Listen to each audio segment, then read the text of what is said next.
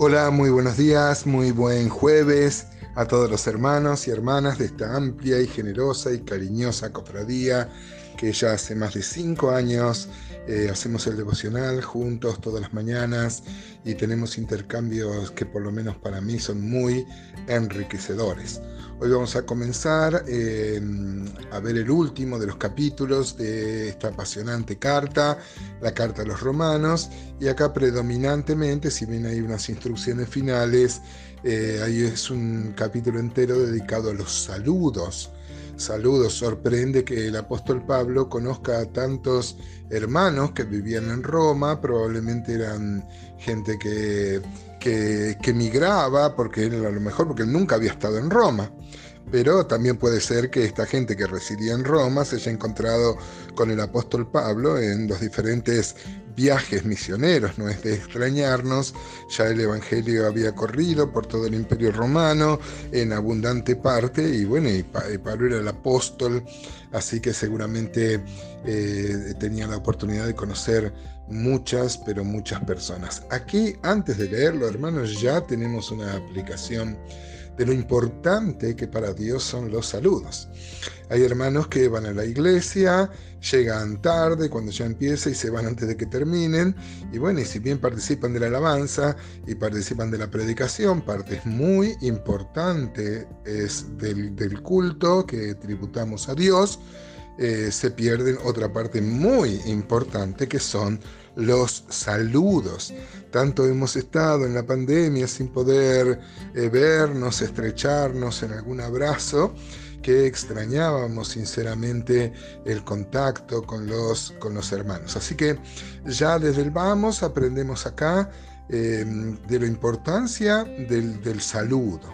Hermanos, si vas a una iglesia, em, te invitamos, te exhortamos eh, con todo cariño a que disfrutes de la comunión de los hermanos. La alabanza es una parte muy importante, la ofrenda es una parte muy importante, la exposición de la palabra es muy importante, la oración es muy importante, pero también es muy importante el saludar a los hermanos. Acá se mencionan varias, varias personas de las cuales no sabemos nada, Em, por otros pasajes de la escritura, algunos sí.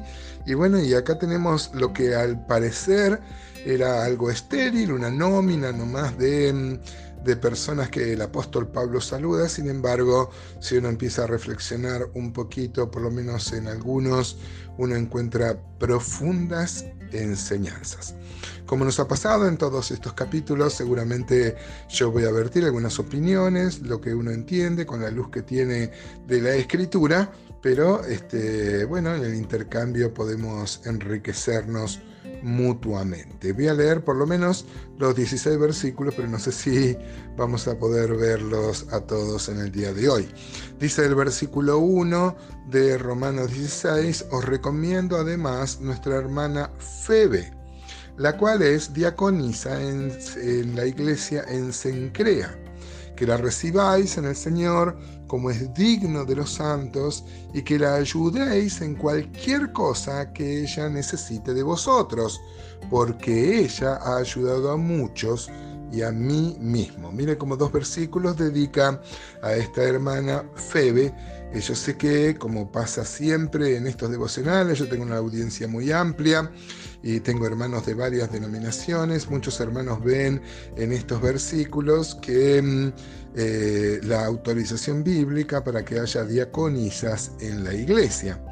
Podría ser así, ¿no es cierto? Si uno analiza el contexto histórico, por ejemplo, sabemos, tenemos abundante referencia extra bíblica de que, por ejemplo, para el bautismo, eh, los hombres no bautizaban mujeres, hubiera sido algo muy poco ético que un hombre abrace a una mujer y la meta en el agua, ¿no? Así que mujeres bautizaban mujeres y seguramente estas mujeres eran muy importantes eh, para atender a las mujeres de las iglesias. Eh, aún así es mi, opinión personal, hermanos, por supuesto uno no es el dueño de la verdad, pero con la luz que uno entiende de la escritura, entiende que mm, este texto, eh, más que mm, eh, es un texto que se ha transliterado en vez de traducir. Si acá dijera, este, os recomiendo además a nuestra hermana Febe, servidora en la iglesia de Sencrea, o sea, al oriente de Corinto, se acabaría la discusión. Yo veo que mm, por la enseñanza bíblica en Hechos 7, eh, cuando Dios eligió que haya colaboradores, que haya diáconos, así se llaman, se eligieron hombres. No, si hubiera alguna autorización bíblica, se tendría que haber puesto, mm, eh, puesto ahí. Esto tampoco, hermanos, es un menoscabo al ministerio de las hermanas, que es tan amplio. En mi iglesia, por ejemplo, forman parte de la columna vertebral de la iglesia el ministerio entre mujeres de parte de mujeres, siervas del Señor.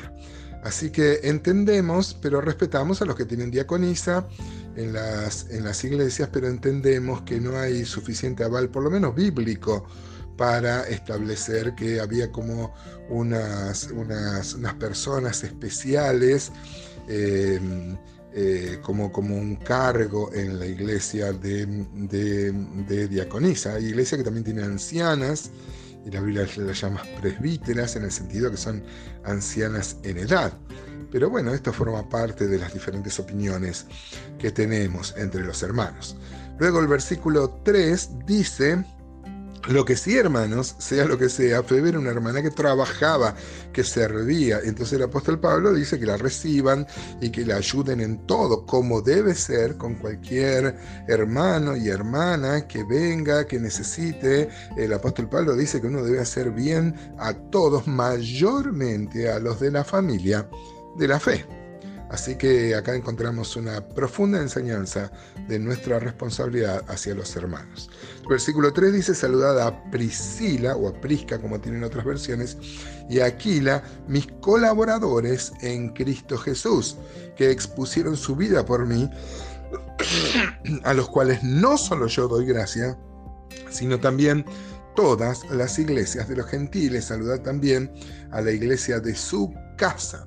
Acá el apóstol Pablo menciona a un matrimonio, a, Prisca, que es, el, apócope de Priscila, de Priscila y Aquila. El apóstol Pablo los había conocido en Corinto, si uno ve Hechos 18, por ejemplo, este, mm, eh, encuentra que, mm, que este, el apóstol Pablo conoció a este matrimonio ahí en Corinto. Luego este, expusieron su vida, claro, en el mismo Corinto, en, en Éfeso sobre todo.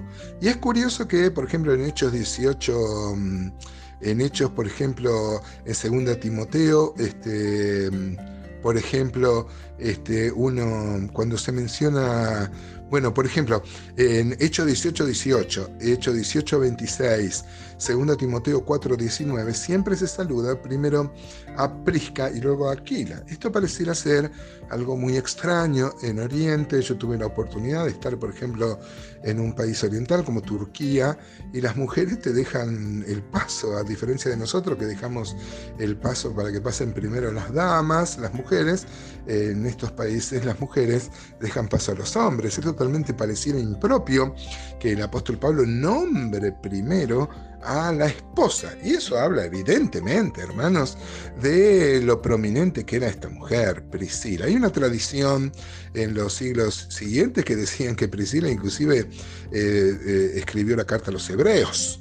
Pero es muy difícil que esto haya pasado. Eh, siempre se habla como mm, quien escribe la carta a los hebreos, para mí Pablo, este, siempre habla como varón. Pero que haya generado esa posibilidad, habla de qué mujer era Priscila, ¿no?